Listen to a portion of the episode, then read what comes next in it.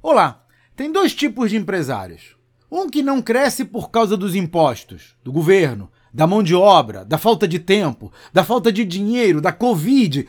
Enfim, a lista é infinita. Em outras palavras, ele justifica a sua situação.